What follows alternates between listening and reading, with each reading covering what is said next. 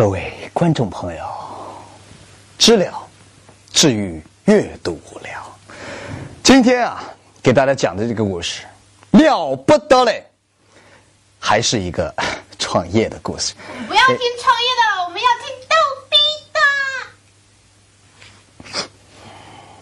我今天好不容易弄一个帅的发型，你让我给你讲逗逼的故事。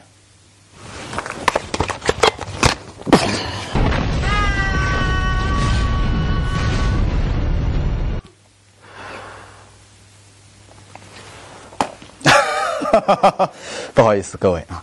那么今天给大家推荐的是这一本《阴影中的军队：黑水公司和他的平民勇士》，由中信出版社出版，埃里克·普林斯撰写。哎，咱们先看看这个公司的创始人普林斯。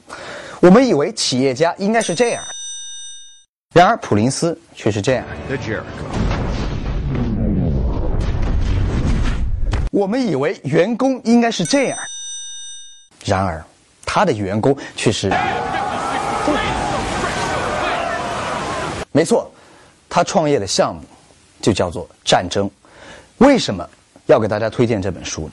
其实每个人都十分痛恨战争，战争是可耻的。而且我本人也一直秉承着 “make love no war” 的人生信条生活到现在。但是我们不能忽视战争，更不能忽视战争中每天生活在那里的人，他们。不管是平民或者是士兵，每天都要生活在枪林弹雨当中，稍有不慎就可能会挂掉。所以，更好的了解战争，就可以让我们更好的避免战争。请大家跟我回到两千零三年三月二十号的伊拉克。二零零三年的三月二十号，一枚战斧式巡航导弹划破了伊拉克巴格达的夜空，由此拉开了历时九年的伊拉克战争。距离美帝。将政权移交给伊拉克新政府还有整整一年的时间，在这段期间，美国国家反恐委员会主席六十二岁的布雷默担任了驻伊联军的临时长官，成为了伊拉克最有权势的人。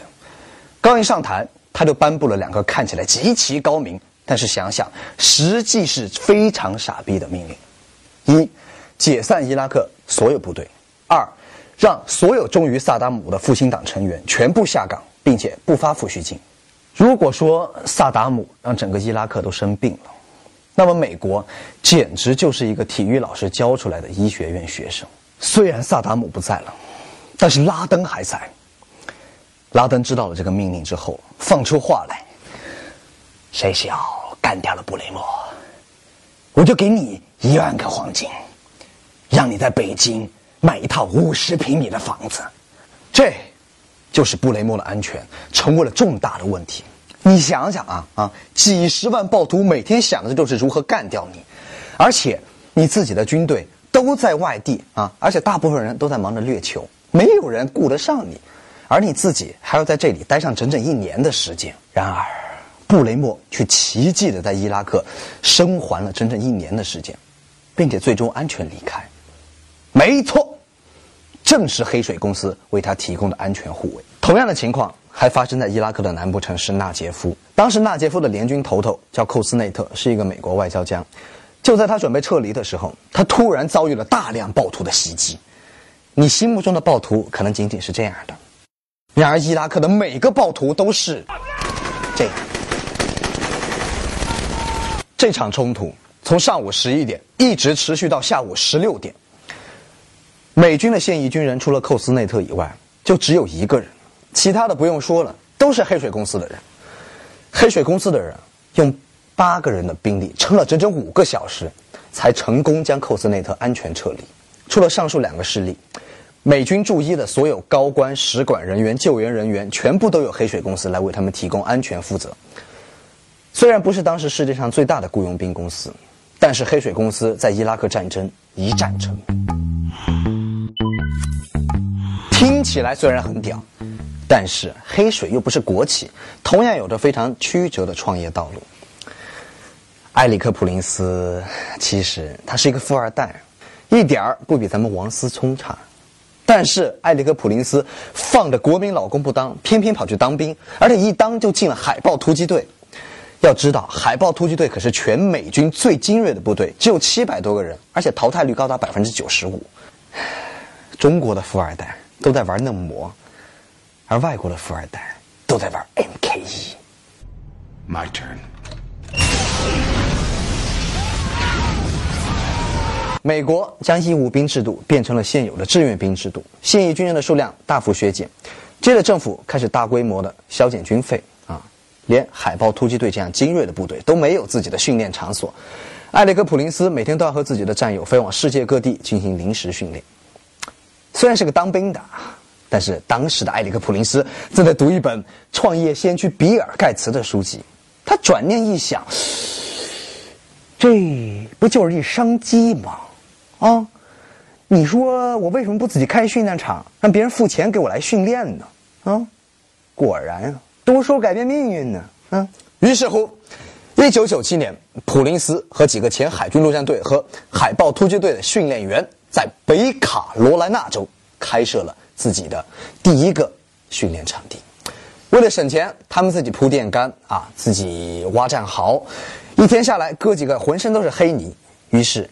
他们给自己的公司取了个名字，叫做 Blackwater，黑水。那么黑水公司是如何发展起来的呢？两个事件。第一次，一九九八年四月二十号，在美国科罗拉多州丹佛市发生了一起恶劣的校园枪击事件，两名学生持着卡宾枪在校园内进行疯狂的射击，杀死了十三名学生的学生。这一事件就暴露了美国警察制度在处理这种问题时候的落后机制。第二次是两千年的八月，美军造价十亿美元的战舰科尔号在停留在亚丁湾的时候，被一艘装满炸药的基地组织小渔船给炸沉了。等会儿，等会儿，等会儿，这不是抗日神剧吗？你可别蒙我，绝对不是蒙你。其实当时科尔号上的士兵已经发现了渔船的意图，但是他们没有办法主动出击。为什么呢？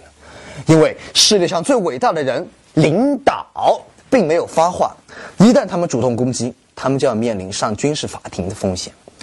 就这样，基地组织战士手撕了无数的美国鬼子。在这一系列事件的刺激下，美国政府意识到他们必须更新自己的作战思维，于是这就给了黑水公司巨大的商业机会。他们终于成了美国国务院、国防部，包括中情局重大项目的承包商。时至今日，黑水公司已经是全球最大的雇佣兵公司之一。他们拥有数千人的军事力量和军事设备，甚至还有自己的直升机编队。而作为创始人的普林斯，他在2012年成功将黑水出售，开始了二次创业，成立了一家基金公司。于是，各位创业狗们，说不定在你们以后的股东名单上就可以看见他的名字。战争是可耻的。其实我觉得黑水公司应该改个名字，改名叫血水，因为这个公司的成功是建立在那些无辜平民和那些扛着枪上战场的无辜战士的鲜血之上的。战争的故事再动听，也掩盖不了这些发动战争的人背后那些丑恶的嘴脸。我只希望这样的公司可以越来越少。至于我本人，还是秉承着 love and peace 的态度生活下去，就足够了。知了至于阅读无聊，我们下期再见。